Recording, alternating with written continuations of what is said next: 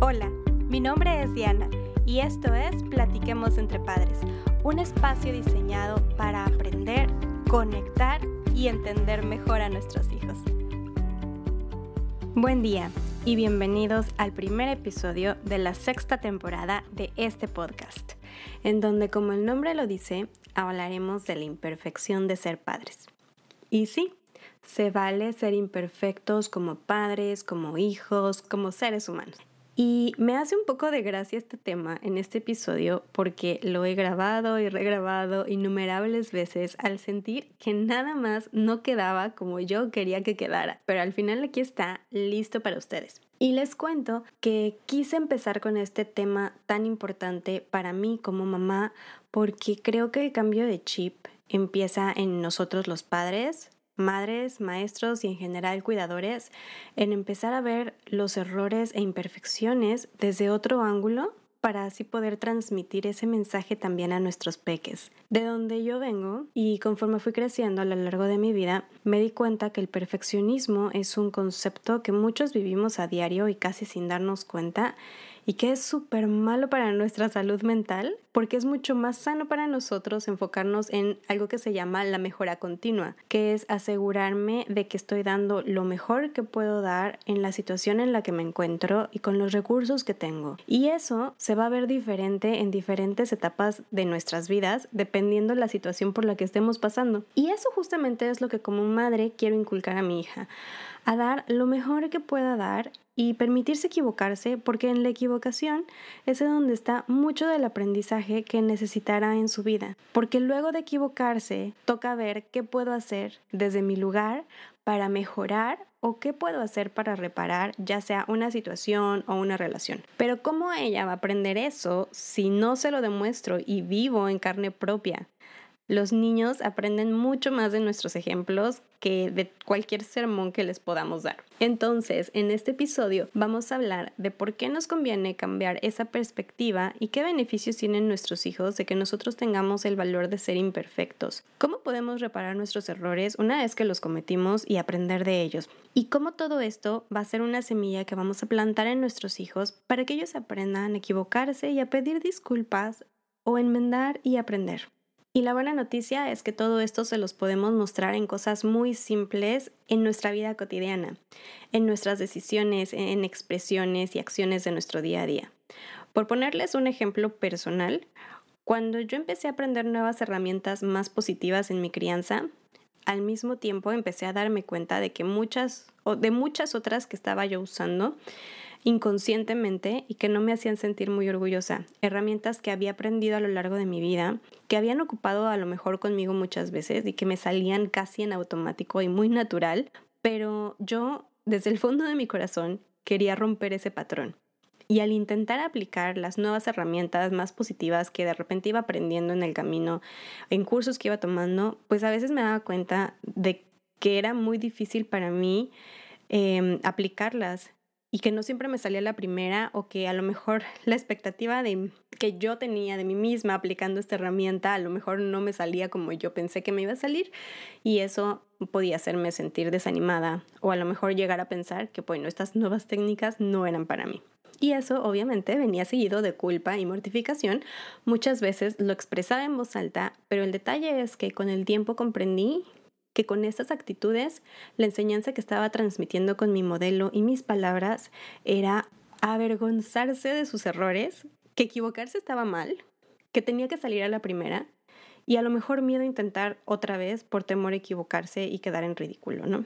Conforme el tiempo fue pasando y yo también fue cambiando mi mentalidad, esa conversación interior que yo tenía conmigo eh, la fui cambiando por una más positiva y amorosa y así poco a poco también fue cambiando mi realidad, mi manera de percibir el mundo, como, como yo veía la vida, porque aunque no lo crean, las palabras que nos decimos impactan muchísimo nuestra realidad. Pero además, ese cambio no solo me impactó a mí, también impactó a mi hija, hacia que ella también aprendiera a mirar con ojos más compasivos sus equivocaciones, que las normalizara y también automáticamente con eso empecé a transmitir el mensaje de que su hogar es un lugar seguro para fallar.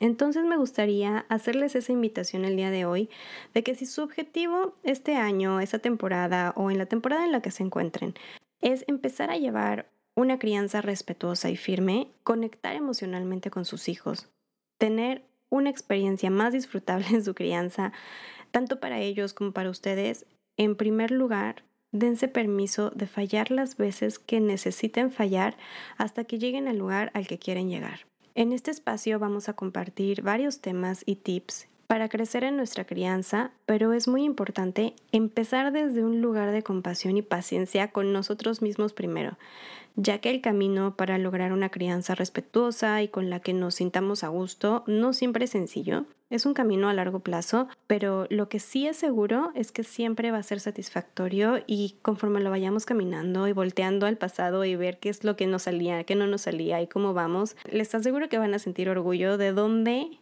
han estado, a dónde están ahora y el trabajo que han puesto por llegar aquí y cómo ha cambiado. Porque esto es como ir al gimnasio. Hay que tener disciplina y consistencia y construir el músculo y siempre va a tomar tiempo. Así es que está bien que las cosas no salgan como planeamos todo el tiempo.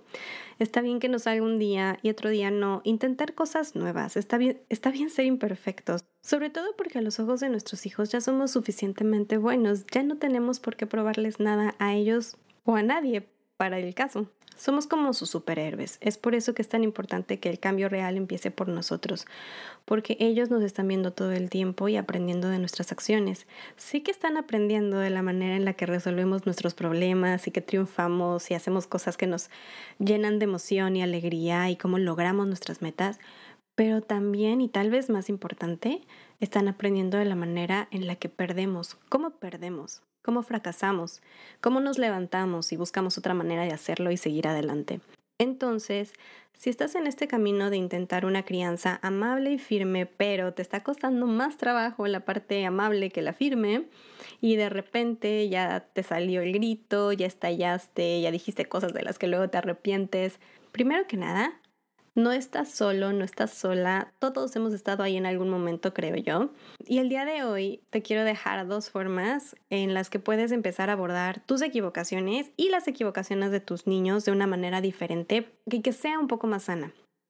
La primera es una herramienta que comparte la disciplina positiva que se llama las cuatro R's de recuperación de los errores que son como una guía rápida de cómo puedo hacer como adulto cuando he cometido un error a mis hijos, o sea, o hacia mis hijos, y va como sigue. La primera R es de reconocer, es decir, quitarnos de la mente ese pensamiento de que no, no puedo disculparme con mis hijos o no puedo equivocarme con mis, con mis hijos y tengo que ocultarlo. No, tener la humildad de admitir que nos equivocamos sin ponerle adjetivos como bueno o malo, sin victimizarnos, simplemente es una equivocación y todos las cometemos. La segunda R es de responsabilizarnos de nuestro error, es decir, ¿qué es lo que a ti te toca? Probablemente muchas veces la responsabilidad no va a ser solamente tuya, va a ser una responsabilidad compartida, pero en este paso estamos hablando de nosotros. En este conflicto o en este reto que estoy teniendo, ¿qué parte me toca a mí? Sé específico en responsabilizarte de lo tuyo sin ignorarlo, sin minimizarlo, atribuirlo a otras personas, buscar culpables o justificaciones, ¿no? A veces menos es más, ¿no? Describir con pocas palabras ayuda. Eh, un ejemplo sencillo sería, te levanté la voz y te dije cosas que te hirieron. La tercera R es para reconciliarte, es decir, pedir disculpas, trata de no apresurarte en este paso, date el tiempo que necesites para que la disculpa sea sincera. Entonces, espera que estés en un lugar en donde realmente estés listo para dar este paso y también espera que la otra parte esté lista para recibir esa disculpa. Busca el momento que sea oportuno y apropiado, pero no lo dejes pasar. La cuarta y última R es de resolver, es decir, busca soluciones. Un ejemplo sencillo sería a la próxima voy a procurar recordar dar tres respiraciones antes de reaccionar. En esta parte también puedes involucrar a los niños si es que la situación se presta para que hagas eso, porque ahí es donde podemos empezar a enseñar la habilidad de resolver errores y aprender de ellos. Podemos hacer preguntas como ¿por qué crees que pasó esto? ¿Qué crees que podríamos hacer la próxima vez? ¿Te gustaría intentar algo diferente? Las preguntas abiertas ayudan. No olvidemos que necesitan muchas veces nuestra guía aquí, porque los niños, especialmente cuando son pequeños, van a salir con soluciones que a lo mejor puedan parecer locas o ilógicas para los adultos, pero realmente es importante tomarlas todas en cuenta e, e, intentarlas y encontrar la que mejor nos funcione, porque por experiencia propia te puedo decir que te puedes llevar una bonita sorpresa aún con la solución más loca que los niños puedan poner, ¿no? Ellos son buenísimos poniendo soluciones y a veces los niños tienen más sabiduría de la que a los adultos se nos puede ocurrir. Entonces, escucharlos siempre es una increíble idea. Y estos son los cuatro pasos que propone la disciplina positiva para mm, ayudarnos a enmendar nuestros errores. Te los menciono nuevamente rápido. Reconocer, responsabilizarte, reconciliarte y resolver. Pero además, yo a nivel personal agregaría un paso más que sería comprometernos a poner atención en cambiar el comportamiento por el que te acabas de disculpar para así también demostrar ese interés en trabajar en ser una mejor versión de padre, madre o cuidador. Y que eso también los niños lo vean, que no es solo pedir perdón por pedir perdón. En mi opinión, una disculpa debe estar acompañada por una acción de mejora. Esta pequeña herramienta o guía puede parecer muy obvia, pero es muy útil tenerla en mente porque a veces en el calor del momento se nos olvida qué podemos hacer o de repente nos gana el orgullo o pensar que disculparnos con los niños nos quita autoridad. Sin embargo, es una buena herramienta para enseñar a nuestros hijos dos lecciones.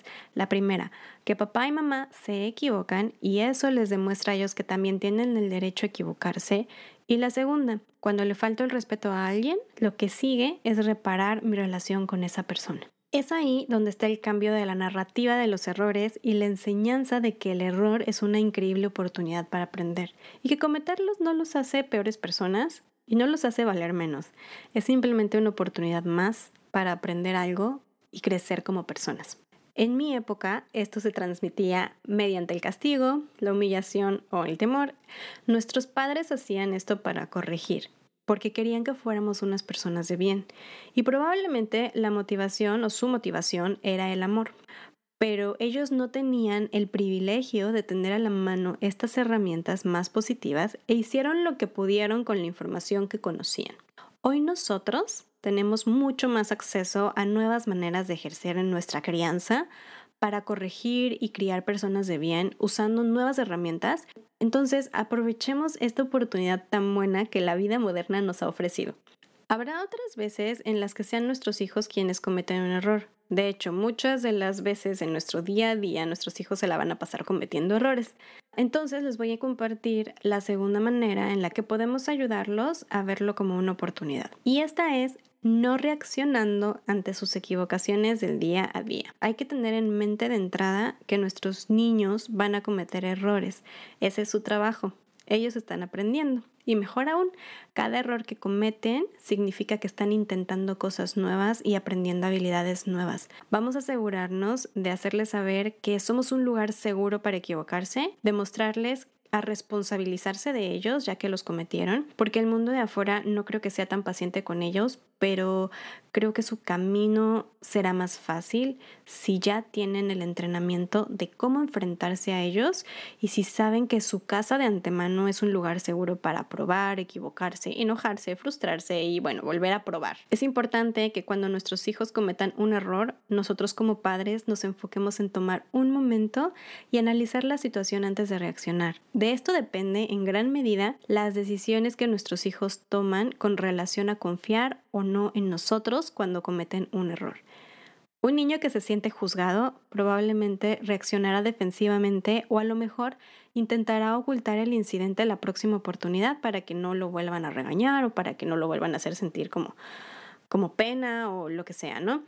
Un niño que aprende a solucionar sus errores de nuestra mano y que aprende que este espacio es un lugar seguro para equivocarse, probablemente va a aprender a confiar en nosotros cuando tenga una equivocación. Y bueno, ya para terminar, me gustaría contarles, ya que estamos sobre esta línea de los errores de los niños y los aprendizajes como padres, y les voy a contar una anécdota que pasó hace muchos, muchos años, y es la siguiente.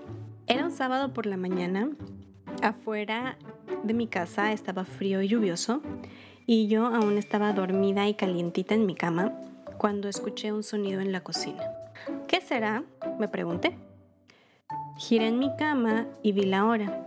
Eran las 7 de la mañana. Aún es muy temprano, pensé. Cerré mis ojos para dormir un poco más cuando escuché más ruidos. ¿Qué será? Me pregunté de nuevo. Puse atención. Puertas de gabinetes, el refrigerador, pasos pequeños. Mi hija, que entonces tenía dos años y medio, se había despertado ya. Tendré que levantarme, pensé. Aunque no lo hice de inmediato, me quedé despierta en mi cama, renuente a levantarme, escuchando los sonidos de la cocina. Mientras pensaba, aún no viene por mí. Aprovecharé estos minutos antes de empezar mi día. Yo estaba segura de que no había nada a su altura con lo que pudiera hacerse daño. Así es que decidí esperar. ¿Cuánto tiempo más podré estar acurrucada en mi cama? Me preguntaba. Cuando de repente, silencio. Aguzé el oído para ver si escuchaba algo. Silencio. Ok, pensé. Llegó la hora. Me levanté y caminé a la cocina y no había nadie. Caminé al comedor y ahí estaba. Chiquita, dos años de edad, en pijama y con sus chinos despeinados.